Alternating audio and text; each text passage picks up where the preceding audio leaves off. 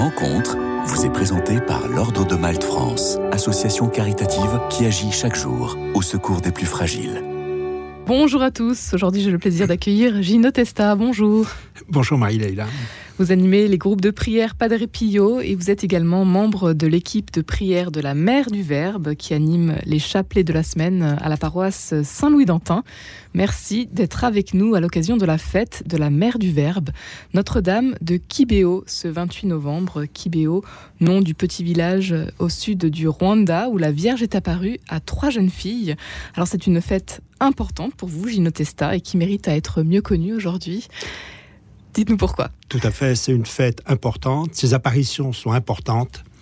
Euh, ça a commencé le 28 novembre 1981, où la Vierge est apparue à une jeune fille, Alphonsine Mumureke, qui avait 16 ans à l'époque, en se présentant sous le vocable de la mère du Verbe, et en lui disant tout de suite que le message qu'elle allait donner n'était pas uniquement pour le Rwanda, mais pour le monde. Et c'est pour ça que c'est un message extrêmement important, c'est un message pour le monde. Donc, on a pris Alphonsine pour quelqu'un d'un peu farfelu. Mm. Elle a demandé à la Vierge d'apparaître à d'autres personnes.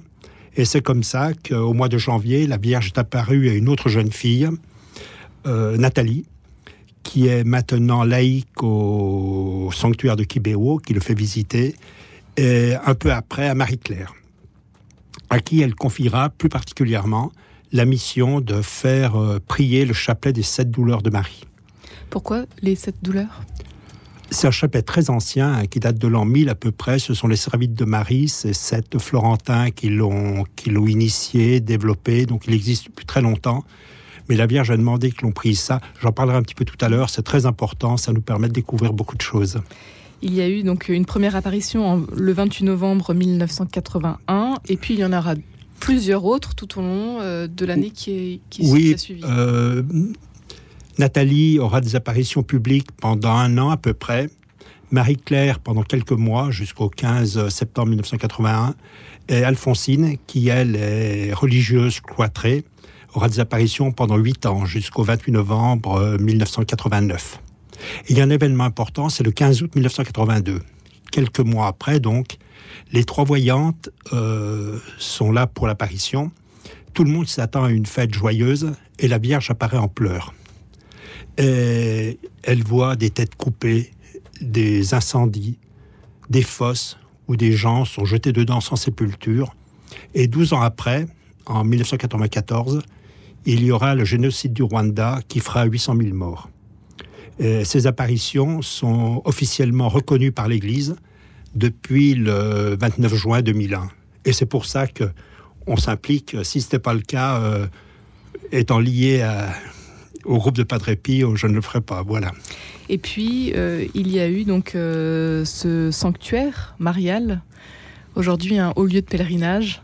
C'est un haut lieu de pèlerinage pour l'Afrique, oui. Pour l'Afrique, donc situé à quelques kilomètres de Kigali, au Rwanda. Oui, c'est voilà. que vous n'avez pas eu l'occasion de visiter, Gino Testa. Aujourd'hui, euh, vous euh, nous partagez donc euh, l'histoire de, cette mère du Verbe, Notre-Dame de Kibéo. Comment est-ce qu'elle vous...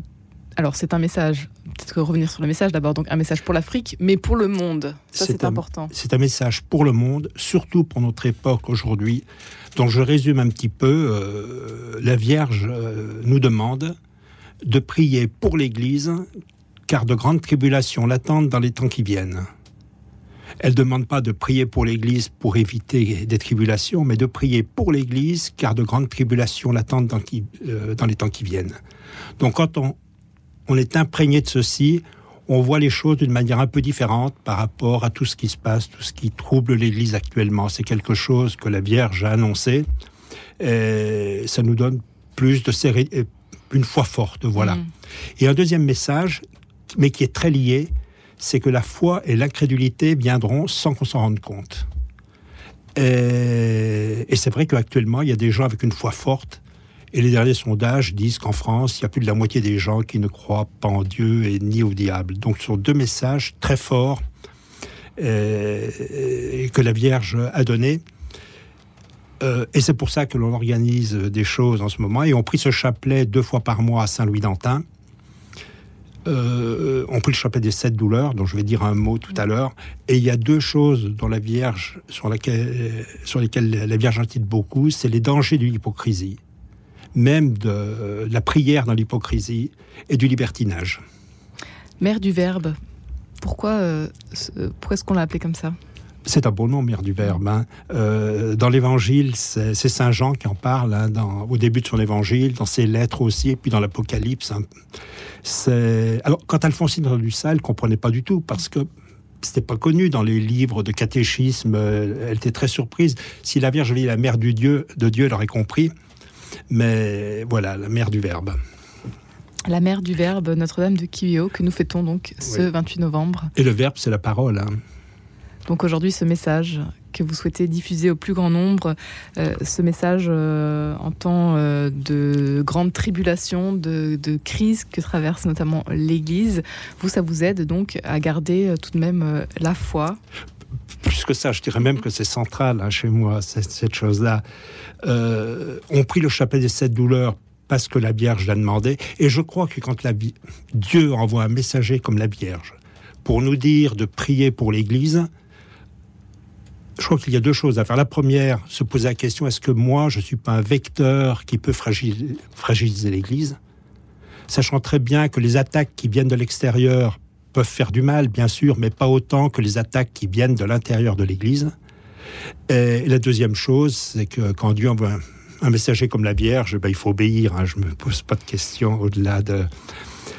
elle a demandé de prier le chapelet des sept douleurs. Euh, moi, je le fais régulièrement, comme d'autres membres de, notre équipe. Ce n'est pas du tout doloriste. C'est parcourir un peu les douleurs que la Vierge a, traversées. Et ça permet de mieux comprendre les mystères du, rosaire normal. Et Padre Pio avait dit de méditer chaque jour la passion du Christ, donc c'est un peu ça. Mais c'est important, c'est permettre à Jésus de parcourir nos souffrances. C'est pas louer la souffrance, hein. c'est permettre à Dieu de les visiter. Euh, c'est une prière d'adhésion au Christ pour qu'il nous visite. À Kibéo, Marie remerciait les groupes qui venaient prier. C'est une bénédiction de prier ensemble, de venir prier. On répond ainsi à la convocation du Seigneur. C'est une grâce, ça. Euh, le geste de venir prier ensemble est une grâce. Et chaque fois qu'on fait un geste positif, c'est une grâce aussi. Hein. Mais Ma souffrance me fait marcher dans l'humilité, se reconnaître pécheur, reconnaître sa misère, c'est un chemin de sainteté. Par là, Dieu vient nous enrichir. Euh, Jésus sur la croix nous donne une leçon. les calomnies, les échecs, euh, les difficultés que l'on peut avoir, euh, face à ça, Jésus nous dit, je suis avec toi. et seule la personne qui a vécu certains échecs, qui a souffert, peut comprendre ce mystère. Le mystère, c'est que Jésus m'aime plus que tout ça. Il est mort pour ça, pour nous dire relève-toi. C'est pour ça que je suis mort pour toi. Voilà un petit peu ce qu'est le, le chapelet des sept douleurs. Et alors vous, vous justement, avec euh, l'équipe de prière de la Mère du Verbe, vous êtes plusieurs à vous retrouver, à prier ensemble. Ce sont des moments importants dans votre vie, Gino Testa je crois que pour toute l'équipe, c'est important. Les gens sont enchantés de, et participent. Je crois qu'on a besoin, je suis convaincu qu'on a besoin de participer à des choses qui nous dépassent. Et je crois que dans l'équipe, les gens le ressentent maintenant. Donc, en semaine, on prie le chapelet classique et deux fois par mois, on prie ce, ce chapelet des sept douleurs. Et pour euh, cette fête de la Mère du Verbe, Notre-Dame de Kibéo, ce 28 novembre, vous euh, organisez une procession au flambeau. Ça va démarrer à Notre-Dame de Clignancourt pour rejoindre la basilique du Sacré-Cœur de Montmartre. Voilà, on a choisi une église euh, portant le nom de Notre-Dame, donc Notre-Dame de Clignancourt, où il y aura une messe à 19h. Pour ceux qui le souhaitent, on partira à 19h45 autour d'une statue de la Vierge de bannière de la Vierge et celle de Catherine Labouré, parce que ça sera sa fête euh, ce soir-là. Et on arrivera à Montmartre où on priera le chapelet des sept douleurs, euh, probablement devant le, euh, les trois croix qui sont juste en face de la basilique. Hein, Donc une heure de marche avec oui, à peu près. Une heure de les cierges et les bannières. Oui, et ensuite les complis à 21h30 et la messe à 22h. Alors Sainte Catherine Labouré, qu'est-ce qu'elle vous évoque, vous, aujourd'hui? Ben, je crois que je ne peux pas la dissocier de Louise de Marillac et puis de, de Saint-Vincent de Paul. Hein. Ce sont des, cet ordre des filles de la charité. Et puis ça rejoint un petit peu Bakita, qui est des filles de la charité canossienne. Donc euh, oui, ça me touche à ce niveau-là. Qui vous porte, euh, qui vous porte aussi. Gino Testa, cette euh, procession au flambeau qui va se passer donc mardi soir à l'occasion de la fête de la mère du Verbe. qu'est-ce que vous en attendez personnellement? Qu'est-ce que qu'est-ce que vous souhaitez? Bien sûr, on est tous invités à participer. Bien sûr, c'est une procession sans prétention. Hein. Euh, on en a fait une pour le 29 septembre pour la Saint-Michel-Archange. Nous étions près, euh, de 700 pour arriver à Montmartre. Ça ne sera pas le cas ici. Mais on, a tenu à faire cette procession pour pouvoir mieux annoncer le message de, Kibéo. Et pour notre équipe portant ce nom-là, on s'est dit, si nous on ne le fait pas, qu'est-ce qui va le faire? Alors pour terminer, euh, quel est le message que vous souhaitez faire passer aujourd'hui?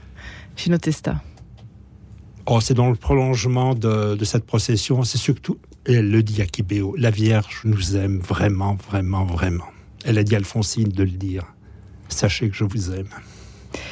On pourra euh, retrouver euh, des petites euh, cartes que vous distribuerez à cette occasion. Notre-Dame de Kibéo, mère du Verbe.